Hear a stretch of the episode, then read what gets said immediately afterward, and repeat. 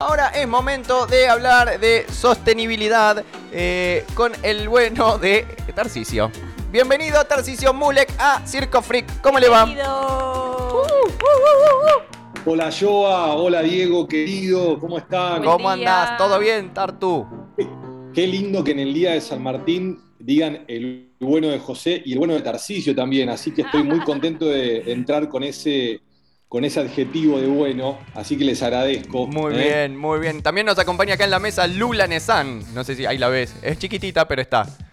Hola Lula, ¿cómo Hola, andás? hola. Yo no lo escucho, pero. ¿No lo escuchás? No. Bueno, levantamos el retorno ahí. No ¿Cómo- te preocupes, no, no es tan, tan importante lo que vamos a decir hoy, pero sí es clave. ¿eh? No, Ajá. chequeamos ahí un poquito si se escucha bien. Eh, Sí, pero Joa y Sí, Diego, ahora sí. Estaba desenchufado lo que yo tenía que escuchar. Ahí está. Ahora Ah, yo les avisaba que estaban muteados ustedes, pero no importa. Son los temas técnicos que aburren. Por tanto, no vamos a meternos No nos en vamos esa- a ahondar en esos temas. Bien. muy bien, Tartu. Bueno, ¿Qué queridos, tenemos para hoy?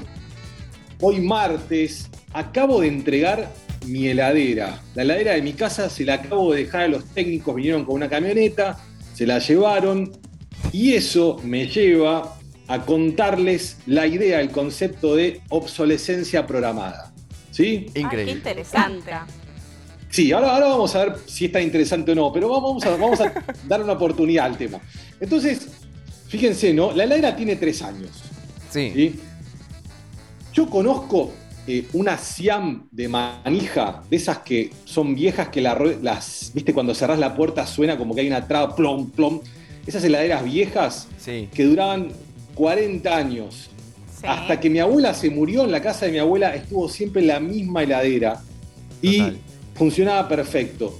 La heladera nueva, tres años y ya la tuve que mandar a arreglar. Esto, queridos amigos, es uno de los problemas de la modernidad, uno de los problemas que tenemos hoy que se llama obsolescencia programada. Y vamos a, vamos a tratar de entender qué es primero. Bien. Pero básicamente, si yo les digo que las cosas duran cada vez menos, ¿ustedes están de acuerdo o no? Totalmente. Absolutamente. Totalmente de acuerdo.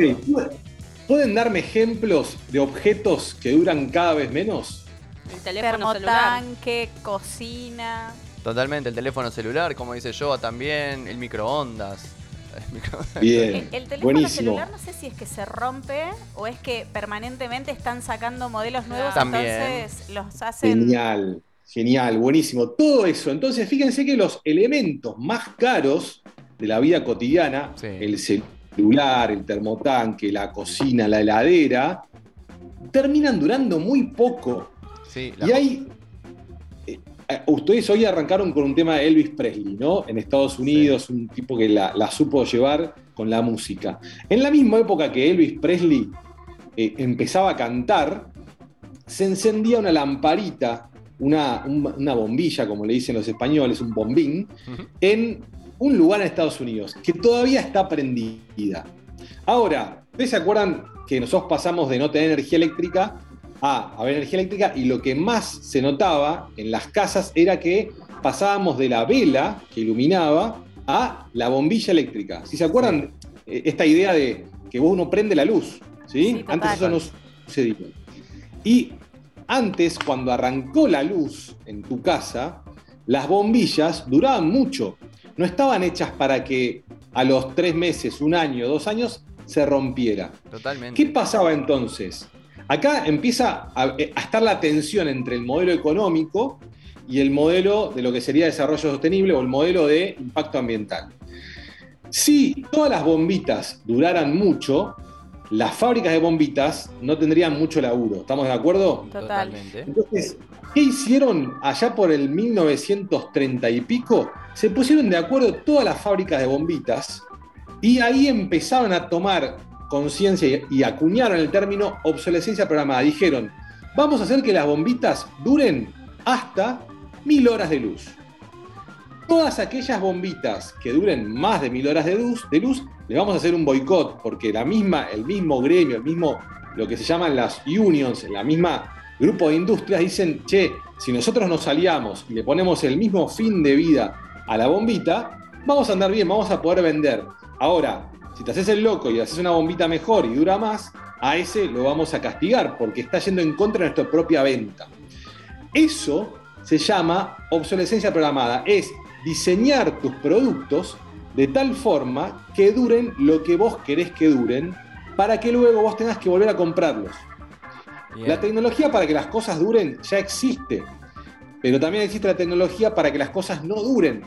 Entonces, como decía yo ahí hace un ratito, hay dos principales modelos para lograr la obsolescencia programada. Dos, dos, les diría como tendencias. Una es la de la función. ¿Cuál es la de la función? Sale tu nuevo celular, sale un nuevo celular que tiene otra funcionalidad. Tres cámaras, eh, sale con este dispositivo nuevo, ahora con esto podés olfatear un perro, con este celular, todo buenísimo. Entonces van saliendo funciones nuevas que hacen que tu objeto no se rompa, pero sí vos empieces a buscar ese otro nuevo. Generes la necesidad en el otro de cambiarlo. Claro, obviamente acá también tiene que ver con que no todo lo que sucede afuera uno lo asume, ¿no? Nosotros somos protagonistas de nuestra vida, pero sí sabemos que si el iOS del celular, iPad, o lo que fuera, 5, ¿se acuerdan el, iPhone 5? Bueno, ya no te corren los programas en el iPhone 5. Entonces, vos estás de alguna forma obligado a buscar otro para que te, te, funcione lo que vos tenés ahora. Cuando en realidad no se te rompe y debería estar funcionando. Entonces, este concepto de obsolescencia programada, pero ya en la función. Y el otro que también lo nombraron es este que tiene que ver con la calidad del producto. O sea, el producto se me rompe, como mi heladera. ¿Sí? Entonces, digo, pucha, ¿no podría durar un poco más la heladera? Sí, puede durar un poco más. Y acá volvemos a esta idea si yo hago que la impresora que te vendí, que tiene la garantía de tres años, en el día uno, después de los tres años, se te rompe y no empieza y tira, te, explotó de tinta toda la oficina o la radio, ese, eso, eso es obsolescencia programada. Ahora, éticamente no es correcto. Ambientalmente no es correcto, porque generamos un montón de residuos, porque estamos consumiendo recursos para fabricar eso. Ahora, desde la economía, desde el modelo de trabajo, sí parecería ser correcto, porque estamos garantizando que haya más trabajo. Entonces, esta es una de las dicotomías de la obsolescencia programada, que es cómo genero situaciones de economía de bienestar con objetos, productos y servicios que no se rompan o no generen esta caducidad pronta. Hay un movimiento global que también está en Argentina, que son los clubes de reparadores. Entonces, fíjate que ante la obsolescencia programada, que la idea es comprar, tirar, comprar, esa es la trilogía, compro, tiro, compro, aparecen estos clubes de reparadores. Genios que vos llevas el, hasta inclusive esto, esto ya es, es un tema ni siquiera hard, es de soft.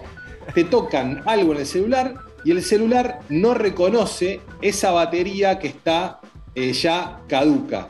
Entonces, vos tenés la vida útil de la batería no por la batería, sino porque el propio celular ya no está en esa situación programada de reconocer con ese, con ese indicador que la batería está mal. ¿Me entienden, no? Como sí, la, lo tricky de esto. Sí, increíble. espectacular. Entonces, bienvenidos los clubes de reparadores, bienvenidos aquellos que contrahegemónicamente toquetean nuestros artefactos para que duren más, porque en realidad deberían durar más. Y eso también es un nuevo trabajo. Entonces, como, como está ahí el tema de, la búsqueda del trabajo y no perder el laburo y por esto generar 90, hay otros nuevos trabajos que empiezan a aparecer en el mundo que tienen que ver justamente con combatir la obsolescencia programada. ¿sí? Entonces, eh, uno, ¿qué podemos hacer en Tandil, queridos amigos, con esto? ¿Qué, podemos hacer?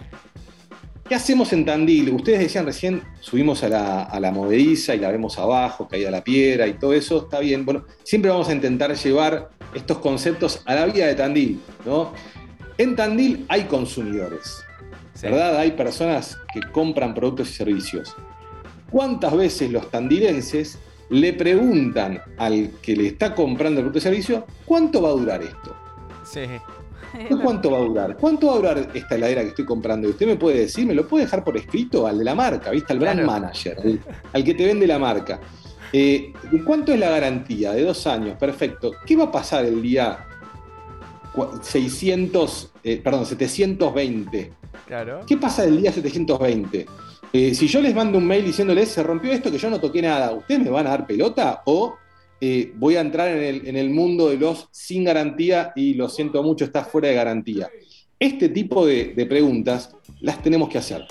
Tenemos que empezar a preguntarles a quienes nos venden un producto o servicio, a quienes nos hacen una promesa, Total. ¿Qué pasa con ese producto o servicio? Y en todo caso, una vez que termina la vida útil, porque yo lo rompí, ¿cómo puedo hacer?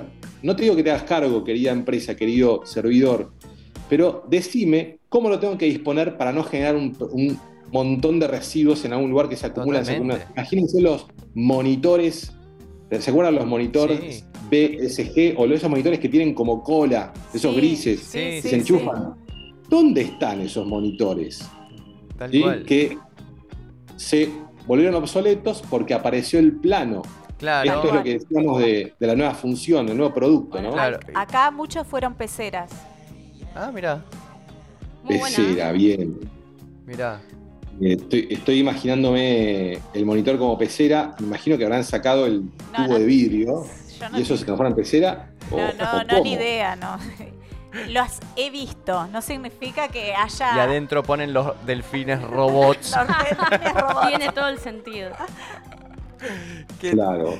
Bien, eh, sí, porque eh, como que aparecieron los planos y encima con cuotas y toda la novedad y barrieron con todo. Lo mismo pasó con las teles. Aparte, sinceramente, es, Con las teles de tubo. es súper más eh, práctico Claro. que tener ese armatoste. Y sí, se ve mejor, es más lindo. Obviamente que todo es mejor, ¿no? Lo que aparece es mejor. La pregunta que nos hacemos es, ¿realmente lo necesito? Claro. Esa es la última pregunta que está bueno hacerse, ¿no? ¿Realmente lo necesito? ¿Tengo que cambiar el celular cada dos años? No, ¿O puedo usar no. el celular? No, no. Entonces, ¿no? Digo, está bueno tener, esto no es un boicot a las empresas, no es un boicot al trabajo y la generación de valor. Esto es una pregunta, podés ganar igual, podés generar un montón de ventas haciendo productos que duren un poco más. Totalmente. ¿Sí? Totalmente. A mí me quedó la, eh, ahí colgado ¿no? el tema de las lamparitas, que supuestamente duran más que las anteriores. De hecho, cuando salieron las de bajo consumo decían, te dura toda la primaria de tu hijo. No sé qué colegio van, porque no me duró ni un año. No, y ahora las que son de LED, Esas menos. que se queman muy seguido. Sí. Y el, el tema es, adentro tienen muchos LEDs en línea. Es, se quema un LED y se cortó la lamparita, pero todos los demás funcionan. O sea, estamos tirando cosas también que, que- que no se rompieron. Obsolescencia programada, queridos. Miren esto, ¿eh? El mismo día, yo me mudé a una casa eh, que fabricamos con, con mi mujer y los chicos. Bueno, no lo fabricamos nosotros, pero la, la- hicimos la idea de todo, ¿no? Sí. Y pusimos LED en todas las lamparitas de la casa para bajar el consumo energético, lo cual es muy bueno. Claro. Ahora, hace dos meses se quemaron siete el mismo día. Eso no es casualidad, queridos Mirá amigos. vos, ¿sí? Todas del mismo lote. Todas Compraron, del mismo lote. Entonces, eso todas es juntas. obsolescencia programada, queridos, porque ya la tecnología para que dure mucho existe. Entonces, hagámosle la pregunta a- al producto, al vendedor, Bien. y que nos dejen por escrito cuánto nos van a durar las cosas, por lo menos para que se pongan incómodos y vayan a investigar un poquito, y por lo menos para tener nosotros un contrato de confianza con aquellos a quienes compramos esas cosas que nos encantan y nos sirven, nos hacen la vida más fácil. Entonces, de vuelta, la idea no es que la gente no pueda vender, la idea es no generar tanto residuo, consumir tantos recursos y de todas formas la economía va a seguir funcionando porque lo que cerrás hoy se abre por otro lado. Entonces, Total. si todos nos tuvimos que reconvertir en la pandemia, también está bueno que podamos reconvertir aquellas organizaciones que están metiéndole en el dispositivo la misma historia programada para que se rompa. Eso no está bien, queridos amigos. Por supuesto que no. Y San Martín no lo hubiera hecho así. ¿eh? El bueno de José El no. bueno de José no lo hubiese hecho así. Totalmente. Excelente, Tartu. Excelente columna. Eh, me encanta, me dejó ahora pensando en No, todas las cosas, ¿no? Aparte me da un placer escucharlo. Mirá, nunca te dicen eso, Tartu. Es que, es que, no, no, la verdad que esto es un mimo. Yo me voy muy contento ahora que, que Joa me diga que me da placer escucharme. Fue Lu, fue Lu. Fue Lu. Me bautiza, Ah, pero no perdón. importa. Perdón, Lu, perdón. Es No. que, es que, es que Imagínate. este Es que soy ya no da tan más. chiquita ¿eh? que de acá Este atrás no, monitor- no me ves. Imagínate, Tartu, que después de un show tuyo de stand-up la gente diga qué placer escucharte. Sí, yo me voy a grabar para que me pase lo mismo, ¿no? Me voy a grabar a mí mismo para ver si, si me escucho y eso me genera como satisfacción. Así que voy a intentar hacerlo. Muy ¿eh? bien, muy bien. Tartu, Bueno, queridos, en Muchísimas 15 gracias. días nos volvemos a ver, ¿les parece? cuando vos quieras. En 15. Bueno, les mando un gran, gran abrazo allá por Tandil, ¿eh? a todo el equipo. Gracias, Gracias, queridos Tartu. Gracias. Circo Freak. te, te mandamos pronto. Un abrazo enorme. Hasta pronto. Muy bien, hasta aquí Tarcisio Mulek No, y me encanta. me la encanta columna. siempre Es, es- es tira- buenísimo. Sí, sí, es genial. Es escucharlo. buenísimo, es buenísimo. Eh, me deja pensando, porque aparte mi heladera, yo me compré en su momento una heladera muy buena. De esas que decís, "Ey, nunca más, Claro, aunque tenga tres eso". vidas, me voy a volver a comprar esta heladera. La heladera, la verdad, fue muy buena, pero ¿qué pasó? Se le rompió la bisagra del medio de las dos puertas. ¿No? Fuiste. Sí. Entonces, si abro las dos puertas al mismo tiempo, de- se me cayeron las dos puertas en la cabeza. ¿Entendés? Entonces fui a buscar el repuesto. ¿Y qué te dicen?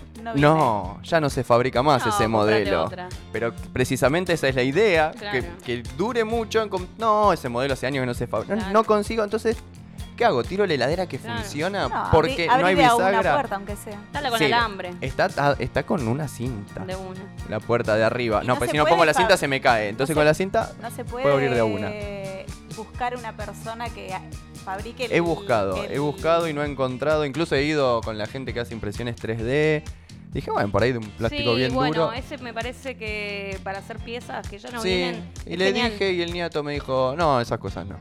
Bueno, Bueno, no estaba de humor, capaz. no sé. Así que si alguien sabe, Bueno, si alguien- podemos seguir buscando y si Podemos alguien sabe, le- le- largamos este pedido a la solidaridad de la gente. Total, si alguien sabe dónde puedo conseguir la bisagra del medio de mi heladera, que me avise, así le saco la cinta de embalar que tiene pegada en el freezer. Nunca